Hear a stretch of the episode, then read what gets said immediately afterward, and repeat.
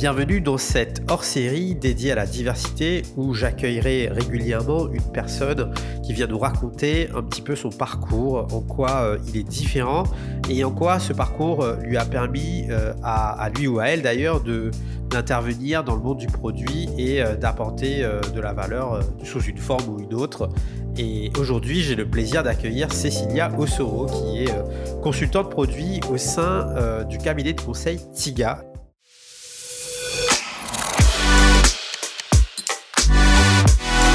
Le succès, c'est se dire déjà qu'il n'y a pas de modèle parfait. Et euh, que grâce à, cette méthode, on va pouvoir co-construire euh, son organisation en se basant sur des problèmes qui, qui, auront été élaborés de façon collaborative, ce qui aura permis d'avoir une adhésion des équipes, techniques, produits, des managers, sans aller tout de suite aux solutions, sans se dire je prends Safe, je prends tel modèle en, en impact team, en feature team et je l'applique moi, si on m'avait dit que je ferais ce métier euh, il y a dix ans, j'aurais dit mais je comprends pas, ça me paraît improbable, mais qu'est-ce que c'est Qu'est-ce que c'est que ce truc, etc. Donc globalement, se dire que rien n'est irréversible euh, et, y aller tout simplement. Salut Cécilia. Salut Axel. Comment ça va? Bah écoute, ça va, ça va, je me maintiens. Euh, merci à toi, hein. merci pour ton temps, cette initiative aussi, très cool. Et euh, surtout, merci de me faire sortir de, ma, de, sortir de ma zone de confort, euh, de, mes, de mes slides habituels que je peux faire. C'est très intéressant comme, comme format. Ouais, pas de rendez-vous client aujourd'hui pour toi. tu, tu, es bloqué avec moi. Écoute, on va parler un petit peu de, de ton parcours sur, sur ce hors-série qui, moi, me tient particulièrement euh, à cœur où euh, j'essaye de faire intervenir des personnes aussi qui, mm. euh, qui sont issues, j'aime pas trop ce terme, mais mm. pour dire issues de la diversité ou même qui ont des trajectoires de vie un peu particulières ou, mm. ou, différentes. Et pour montrer aussi que faire ce métier, c'est-à-dire être dans le produit, c'est quelque chose qui est ouvert à tous et accessible à tous pour inspirer et puis euh, surtout donner de la visibilité à des personnes pour que d'autres puissent se projeter et se dire ben, si cette personne-là peut faire ce métier-là, et eh ben moi aussi je peux faire ce métier-là. Mmh. Euh, donc je trouvais ça super intéressant aujourd'hui que tu nous parles un petit peu de ton parcours. Est-ce que tu nous dis euh, d'où tu es originaire et quelles sont tes passions? Alors, d'où je suis originaire? Elle me fait un petit peu sourire cette question à chaque fois parce que je pense qu'on ne se rend pas compte euh, quand on appartient à une majorité euh, blanche euh, occident, enfin en Occident en tout cas, à quel point, quand on ne fait pas partie de cette majorité, on, nous la pose, cette question, de façon complètement décomplexée et, et, et, même, même des inconnus dans la rue qui se sentent complètement à l'aise de te poser cette question sans te demander si toi-même tu étais à l'aise avec tes origines au final. Oui. Et mais bref, pour te répondre, je suis métisse. Donc mon père est ivoirien et ma mère est française. Et euh, je considère que j'ai de la chance d'avoir cette double culture, même si je ne me sens pas totalement appartenir à l'une ou à l'autre dans sa globalité. Euh, je l'assume euh, et j'ai pas envie d'en choisir une, une en particulier. D'autant plus que j'ai la chance d'avoir grandi en Côte d'Ivoire, donc à Abidjan, pendant 15 ans. Et ensuite, j'ai envie de dire malheureusement, des problèmes politiques ont fait que je suis, je suis venue en France euh, à l'âge de 15 ans, je crois, oui, 15 ans. Et, euh, et, voilà. Donc euh, voilà pour mes, mes, origines et mes passions. Alors pareil, mes passions, je, ne considère pas vraiment ça comme des passions parce que passion pour moi c'est un côté très très fort. Très, enfin, la passion, c'est quelque chose qui, peut amener à, des déséquilibres psychologiques, etc. Pour moi, ce sont des activités qui m'aident à gérer mes émotions, à me poser et à travailler euh, d'autres parties de mon cerveau ou, de mon corps. Alors, mes, les activités, donc c'est principalement, enfin, je fais un petit peu de peinture, je fais euh, indéniablement, enfin, j'écoute indéniablement beaucoup de musique. Euh, je peux passer pas mal de journées euh, à écouter de la musique. Euh, voilà.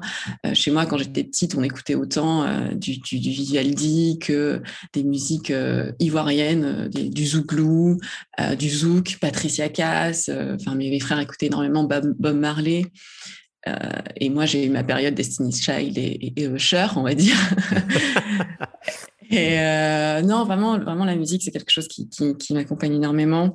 Et la lecture, la lecture qui, autant, autant des classiques type Baudelaire, euh, Laborie, etc., que des, des, écrivaines plus contemporaines, euh, Shimamanda Adichie, euh, Doris Lessing, qui sont des, lectures qui m'accompagnent beaucoup et qui, qui, me font, euh, qui, me font, qui me font beaucoup réfléchir. Ouais, c'est très cool. Et du coup, qu'est-ce que tu as eu comme parcours pour, pour en être là aujourd'hui? Tu, tu, as fait quoi comme, comme études et, et qu'est-ce qu'a ce qu'a donné un petit peu ta, ta trajectoire professionnelle?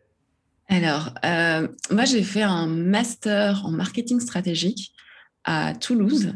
Euh, et j'ai véritablement eu beaucoup de side projects à côté qui, eux, en plus de mes études, euh, m'ont permis d'apprendre beaucoup de choses hors, hors cadre scolaire. Voilà. j'ai fait donc plus spécifiquement un bac ES qui voilà, selon moi, qui selon moi m'a aidé à, comprendre un peu le monde qui m'entoure. Après, j'ai fait un IUT en information communication pendant deux ans. Et enfin, donc en 2018, donc j'ai fait un, ce master en marketing stratégique euh, qui m'a permis vraiment de débuter ma carrière en tant que chef de produit dans le digital, qui euh, qui vraiment pose les bases, si tu veux, du, du, market avec toutes les notions de matrice BCG, euh, les 4P. Oh là euh, là, la matrice BCG, ça, ça me rappelle des choses, ça. C'est vieux, hein. Mais surtout, ça me rappelle. Euh, moi, j'ai fait, j'ai aussi fait un master en, marketing stratégique. Ouais. Et je me souviens là, les forces de porteur, etc. ça, ça, me semble être très très loin. Hum, hum, hum, en sortie de ce master, je me suis tout de suite intéressée au digital. J'ai monté un blog de mode en 2018 from scratch avec une, une, amie à moi. On a fait un, blog, on a, on a bossé avec euh, une plateforme euh, qui avait énormément d'audience à cette époque, c'était Toulouse Web, et euh, ils avaient besoin de, de, de, de, contenu autour de la mode, et du coup on l'a créé from scratch avec Jessica, Jessica Loubet. Et, et, on était hyper fiers de ça parce que c'est là qu'on a commencé à on mêlait un petit peu notre, notre, nos, centres d'intérêt, donc la mode, avec euh, des choses un peu plus, euh, un CMS, euh, etc. Voilà, c'est là vraiment qu'on a commencé à mettre les mains, dans le dans la technologie aussi. Dans la techno, ouais, complètement. Et après mon master, j'ai rencontré Cédric Georgie, qui à cette époque avait une startup qui s'appelle Goodjet, qui s'appelait Goodjet, qui est devenue Scoopit ensuite. Et là, j'ai, euh, et c'est vraiment là où j'ai vraiment bossé en tant que chef de projet digital. C'était mon premier saut réellement dans le monde du, du CMS, de, des balises HTML, des problèmes de MEP aussi.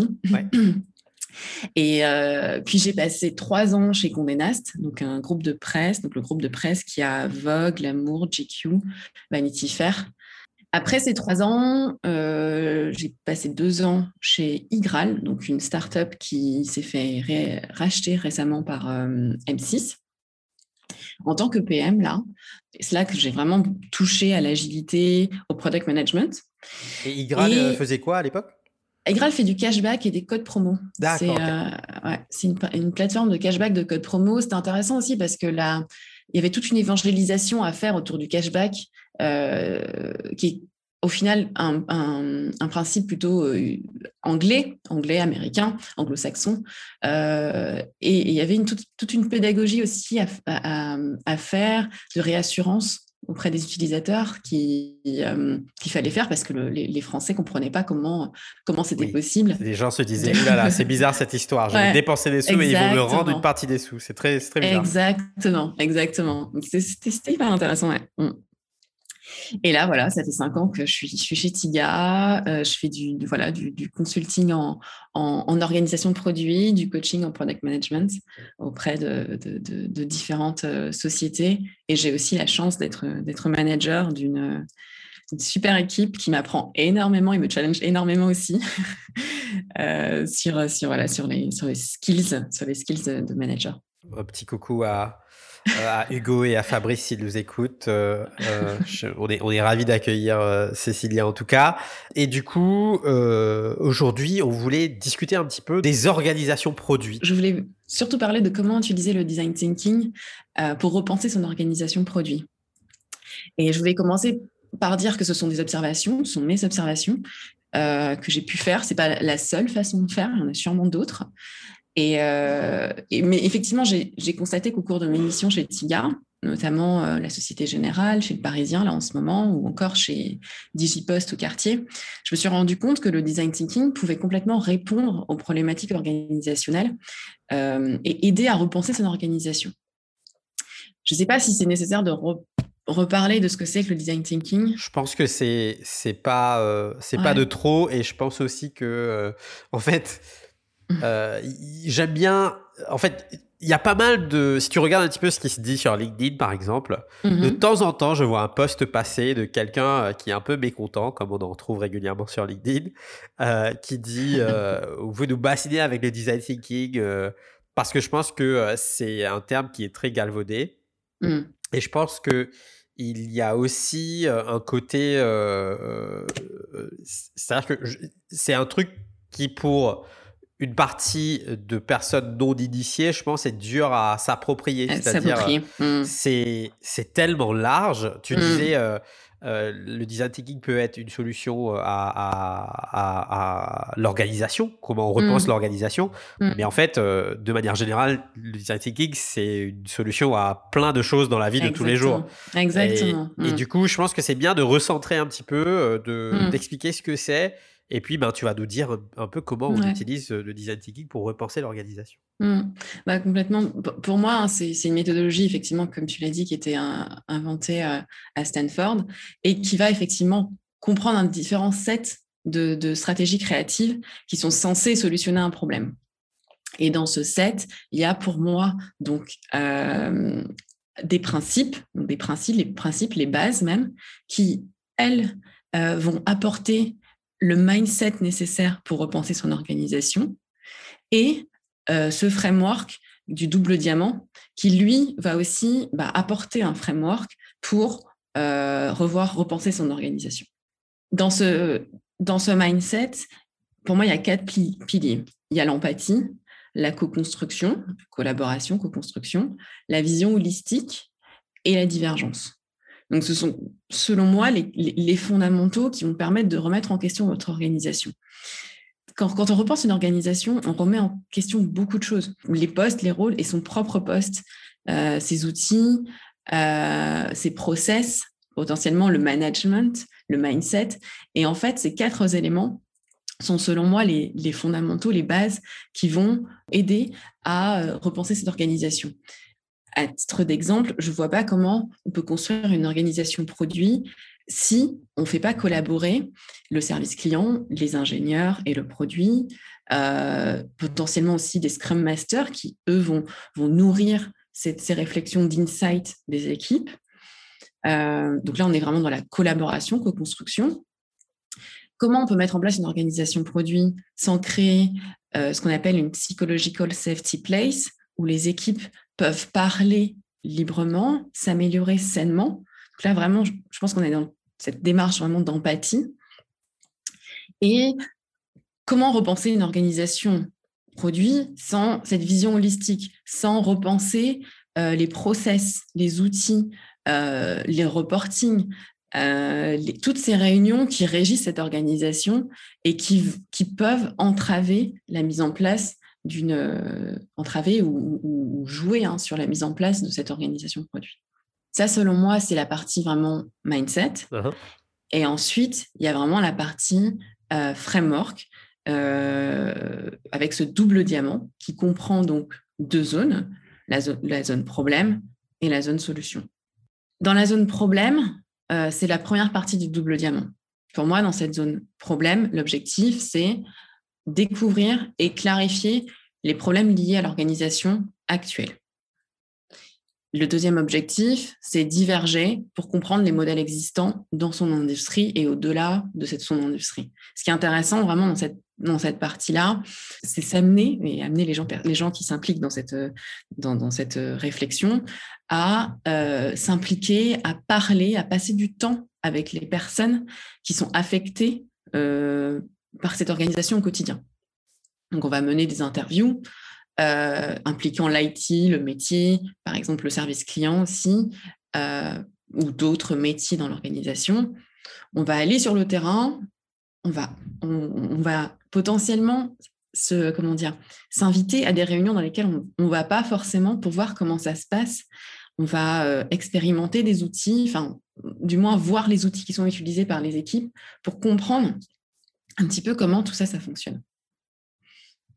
Maintenant, on pourrait se demander comment tu converges dans cette zone de, de, problème. OK, on a découvert tous ces problèmes-là, on voit ce qui se passe à l'extérieur, c'est cool. Maintenant, comment je fais pour, euh, converger euh, dans cette zone problème, pour moi, je conseillerais de, prioriser ces problèmes en fonction de vos ambitions. quelles sont les ambitions que vous voulez vous fixer euh, euh, dans cette nouvelle organisation. Quels sont potentiellement les KPI de succès que vous mettez en face de cette organisation? Donc, ça peut être des KPI autour de la perspective client, donc la, vision client, la vision financière, une perspective, enfin un KPI autour du learning, la satisfaction des, employés, et enfin potentiellement un, des KPI autour justement des process internes, voir l'efficacité de ceux-ci. Et une autre façon de converger aussi, en tout cas d'autres indicateurs qu'on peut mettre en place pour nous faciliter la convergence, ce serait d'identifier donc des critères de succès de cette nouvelle organisation et des facteurs de risque et d'échec de cette organisation. Comme ça, on pose un peu les bases, on pose les facteurs de risque et on identifie comment déjà on peut se backuper de ces risques.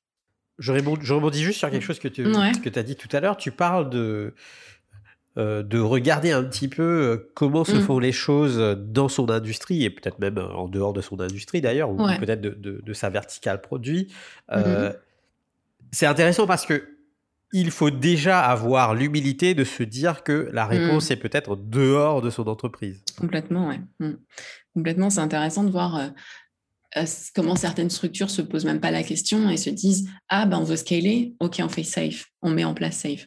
Euh, non, voyons un petit peu ce qui se passe autour de nous, dans notre euh, dans notre industrie, au-delà de notre industrie, parce qu'il y a des choses qui se font aussi ailleurs qui sont très intéressantes, et potentiellement aussi euh, à l'international. Donc, se dire que qu'est-ce que fait, si je prends euh, un exemple de, la presse, par exemple, que fait le New York Times en termes d'organisation aujourd'hui? Voilà. comment ils en sont? Qu'est-ce qu'ils font? Euh, Peut-être pour justement s'inspirer et, euh, et, voir, et, voir assez large. Et comment tu... Moi, il y a un sujet qui, que, que, je trouve intéressant là-dedans, c'est-à-dire...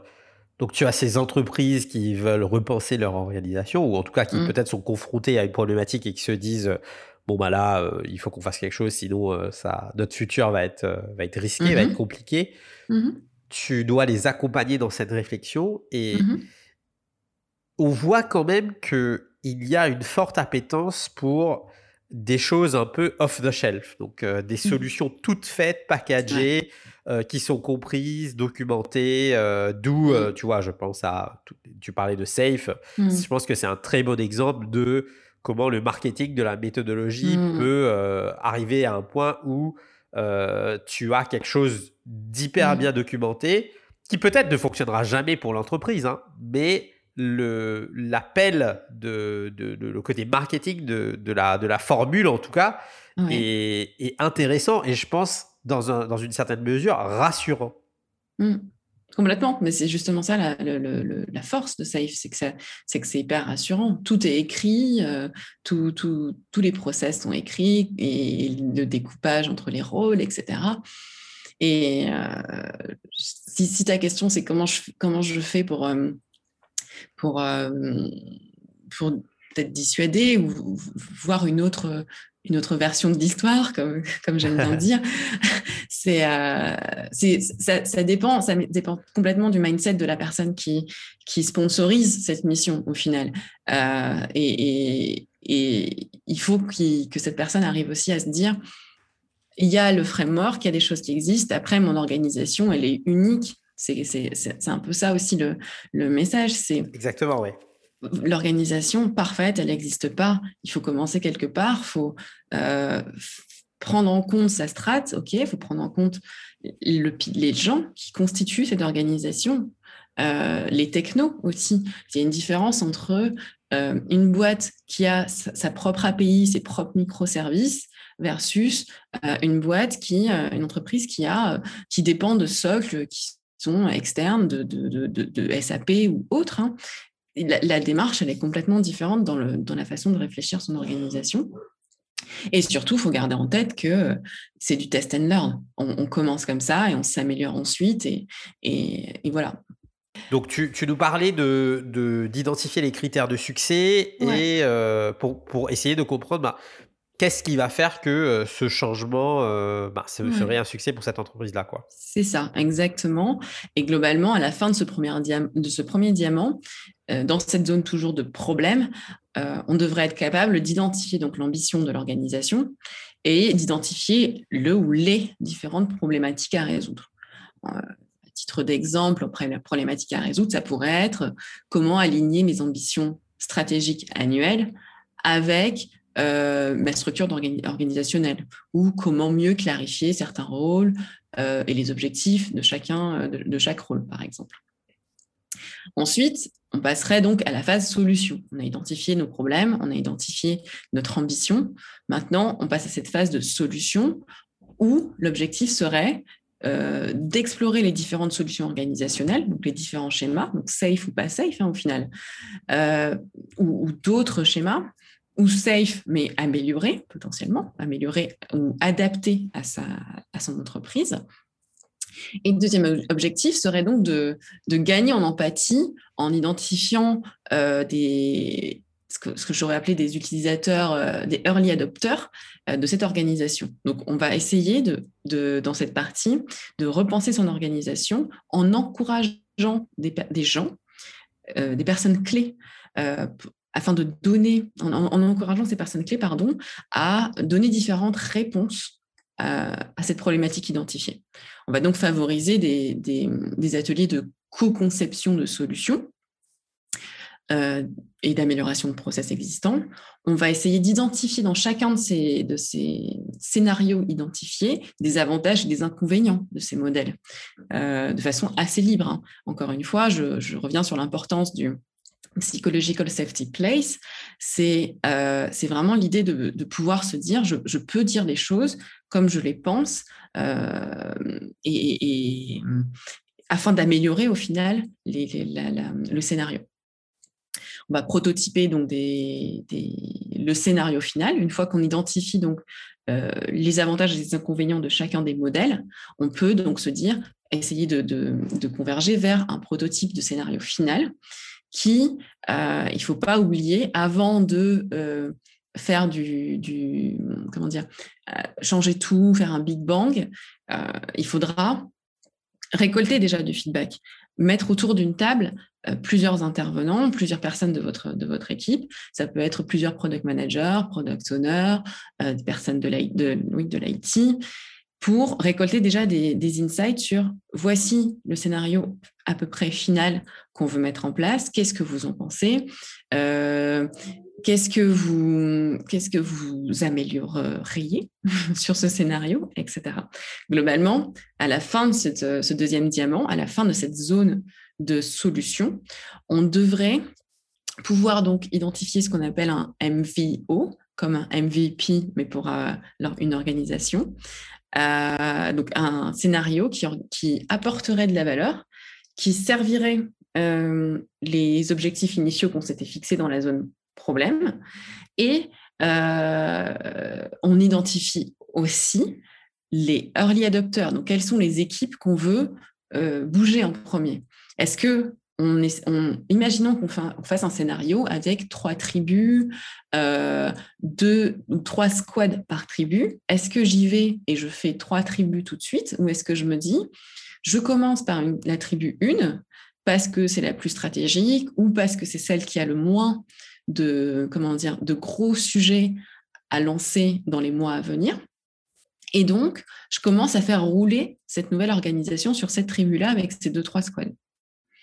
Voilà. Et à la fin de ce, double diamant, euh, c'est pareil. On, fait, on, récolte du feedback, on continue à prendre la température, on, standardise des process qui fonctionnent. Euh, si on se rend compte que dans la tribu, euh, un point de synchro tribu tous les mois, ça fonctionne bien, on essaye de le standardiser et de voir comment on peut aussi le répliquer sur les autres tribus. On va célébrer des victoires. Effectivement, c'est un truc que j'ai. C'est quelque chose qu'il faut que, j'ai beaucoup vu chez DigiPost notamment, euh, où, où, en fait on célèbre des petites victoires et c'est excellent pour continuer dans cette, dans cette culture d'amélioration continue en fait. Euh, et c'est ce que au final euh, j'aimerais bien qu'on garde en tête dans ce, double diamant et cette, ce design thinking, c'est que c'est quasiment jamais fini. C'est une nouvelle culture de repenser son organisation avec du design thinking. Euh, c'est se dire que à la fin de, ce double diamant, eh ben, je standardise des choses, je crée une nouvelle culture d'amélioration continue et je, repère, je repars pardon, potentiellement sur une nouvelle phase de divergence. Voilà. Oui, et puis c'est important aussi, je pense, tu parlais de célébrer les petites victoires, c'est aussi important d'un point de vue euh, épanouissement, implication euh, et évolution de l'équipe. C'est-à-dire, euh, c'est culturellement, si tu ne fais pas ça, tu risques d'avoir un désengagement aussi des équipes sur le long terme et c'est quelque chose que tu veux éviter. Quoi. Complètement. Déjà, déjà on essaye d'avoir effectivement l'empathie et l'adhésion des équipes via justement ces, différents ateliers qui sont collaboratifs. Et en plus, en célébrant ces victoires et en leur laissant aussi la place de, de, de s'améliorer, euh, on, rentre dans une, dans une culture effectivement de, de win-win, j'ai envie de dire, de bénéfique pour tout le monde, tout simplement. Et du coup, euh, Cécilia, pour, euh, pour récapituler, qu'est-ce qui va faire le, succès, en tout cas, de, cette réorganisation de l'entreprise euh, à travers cet effort de design thinking? Alors, euh, le, succès, euh, c'est se dire déjà qu'il n'y a, pas de, modèle parfait, que le modèle parfait n'existe pas, et que grâce à, à, cette méthode, on va pouvoir co-construire son organisation en se basant sur les problèmes euh, qui, qui, auront été élaborés de façon collaborative, ce qui aura permis d'avoir une adhésion des équipes techniques, produits, des managers. Euh, cette, méthodologie va permettre donc de se focaliser sur les problèmes, je l'ai déjà dit, mais sans aller tout de suite aux solutions, sans se dire je prends Safe, je prends tel modèle en, en impact team, en feature team et je l'applique. Il va permettre de réfléchir euh, au KPI, au KPI de changement. Quelles, sont les, métriques que je veux suivre au final euh, pour, pour, euh, pour ajuster Et surtout, encore une fois, à la fin du double diamant, on ne s'arrête pas là. On continue, on itère et on ajuste et on crée cette nouvelle culture de l'amélioration continue au final et de cette remise en question assez perpétuelle, j'ai envie de dire. Et euh, du coup, dans ce que tu dis là, euh, j'ai quand même l'impression que euh, bah, tu es dans un environnement plutôt positif qui accompagne ce changement. Comment tu fais quand c'est plus compliqué? Comment tu fais quand bah, tu es confronté à, des difficultés? Est-ce que tu as déjà vécu ça auparavant? Oui, complètement. des difficultés, il y, en a, il, y en a, il y en a énormément, effectivement, comme tu dis. c'est un peu la, vision idéale que je, te, que je te décris là après les difficultés, euh, alors il y, a, le dogmatisme, hein, on a un petit peu parlé tout à l'heure, le fait de vouloir appliquer des modèles by the book sans vraiment d'adaptation. Euh, il y a le mindset qui, euh, est différent quand on est dans une, quand on, essaye de repenser son organisation. et qu'on essaie de mettre en place une organisation produit, ça va avec des valeurs, notamment un mindset autour de l'autonomie de des équipes, de la transparence euh, des informations, qui peut ne pas être compatible avec un mindset un peu commandant de contrôle. Comment j'arrive à comment je mets en place une, organisation produit en, et, je, lâche un peu ce côté reporting? Moi, ça m'est arrivé de voir certaines entreprises où des managers avaient des one-to-one avec 15, 16 personnes et ces, ces 16 personnes se disaient me disait Cécilia, j'ai l'impression de répéter des choses X fois. avec en support X slides. Voilà. Donc, comment on arrive justement à accompagner des managers vers une autre posture tout en laissant les équipes dans une certaine autonomie? et autonomie, ça veut dire on fixe des objectifs, on fixe un cadre et on vous laisse y aller. C'est pas, euh, faut, que les managers aussi se disent que c'est pas un truc où c'est une, une, cour de récré. C'est pas le euh, chaos. voilà, c'est pas le chaos. C'est c'est de l'autonomie avec des objectifs que vous aurez fixés. Voilà parce, compte, parce, que ce qui compte, c'est les outcomes, c'est ces fameux, ces fameux objectifs qu'on se pose, pas vraiment comment on fait pour, euh, pour y arriver. Il faut laisser un peu de latitude aux équipes là-dessus. Quoi. Exactement. autre difficulté auquel je, à laquelle je pense là, c'est la, effectivement le vouloir faire du Big Bang et, et pas y aller par itération. On, on, essaye de pas de pas casser toute son organisation euh, du jour au lendemain, mettre des nouveaux rôles, des nouveaux postes, etc. Et se dire ça va fonctionner, mais pas du tout, euh, pas du tout. C'est, on est en train de, refait une organisation. Il y a des gens dans cette organisation. C'est pas comme si c'est pas une maison. Quoi. On n'est pas en train de, faire des travaux et on casse tout et on refait tout. Non, il faut justement euh, prendre ces feedbacks et s'adapter. Euh, et, enfin, j'ai envie de dire, la, difficulté la dernière difficulté qu'on pourrait voir, c'est la partie vraiment négliger la suite, euh, négliger la suite et oublier cette, amélioration continue. Voilà, c'est se dire, on a fait ces, tribus, on a fait ces squads, euh, ben voilà, on arrête là et puis on continue, on fait notre roadmap et voilà. Non, moi j'aime bien euh, j'aime bien parler d'équipe de, coalition. C'est un, principe qui a été euh, théorisé par John Cotter, qui parle des étapes du changement. Et dans ces étapes du, changement, il parle d'une équipe de, coalition qui est là pour euh, justement pousser ce changement et pérenniser ce changement globalement. Et, c'est hyper important. Je pense que c'est effectivement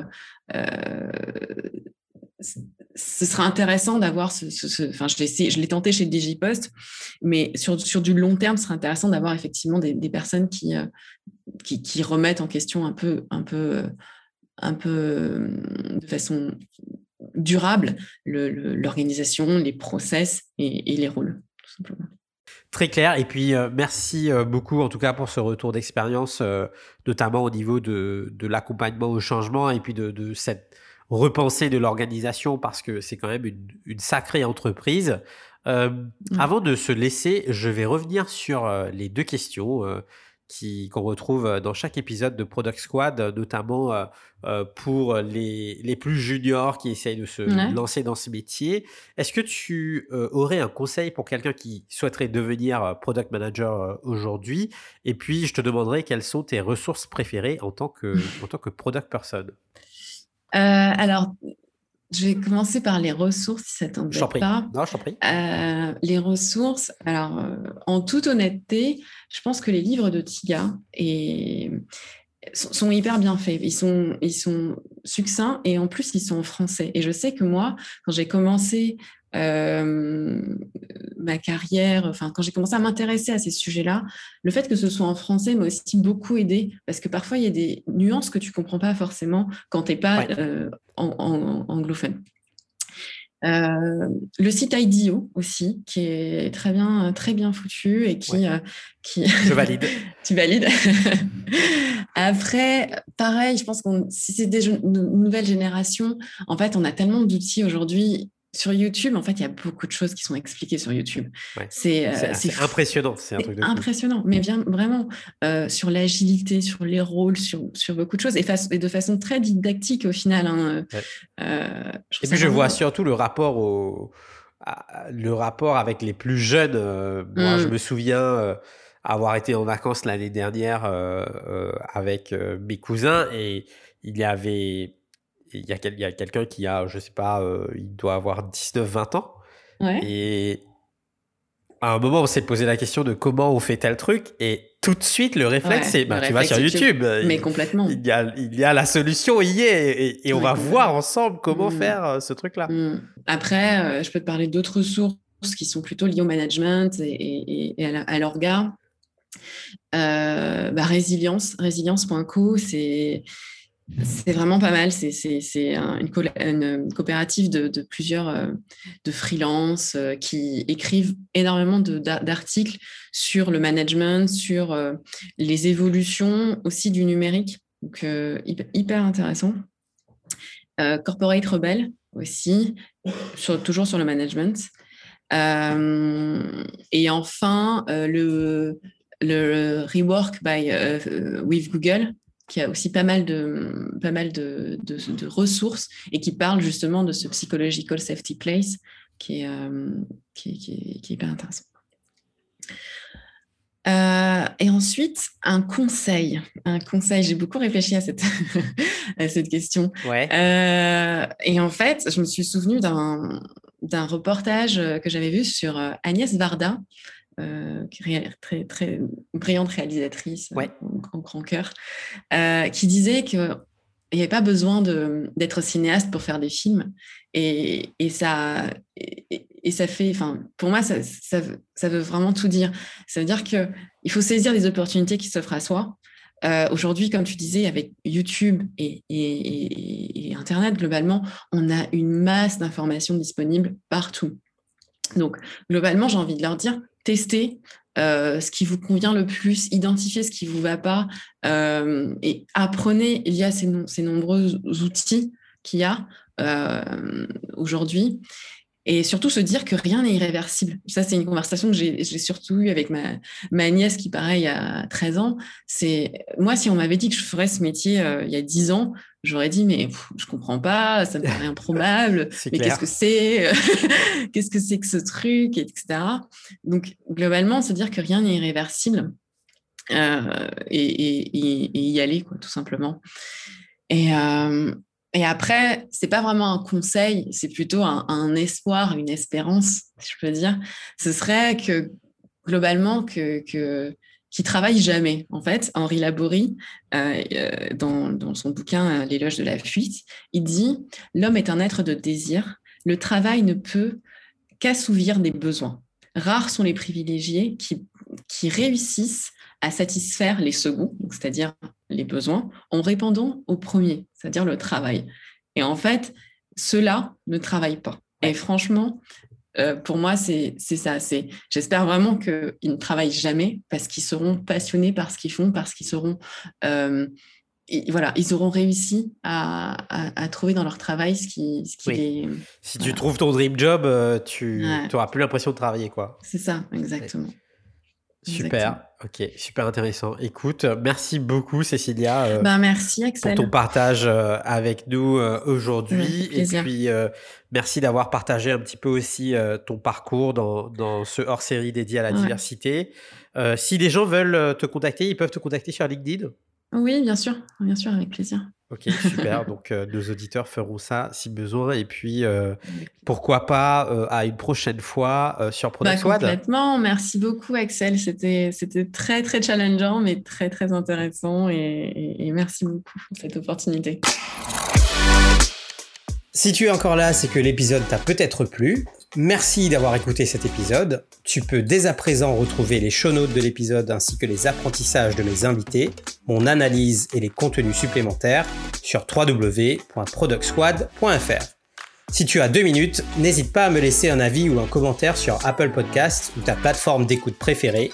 Cela m'aidera énormément à avancer. Merci encore et je te dis à très vite sur Product Squad.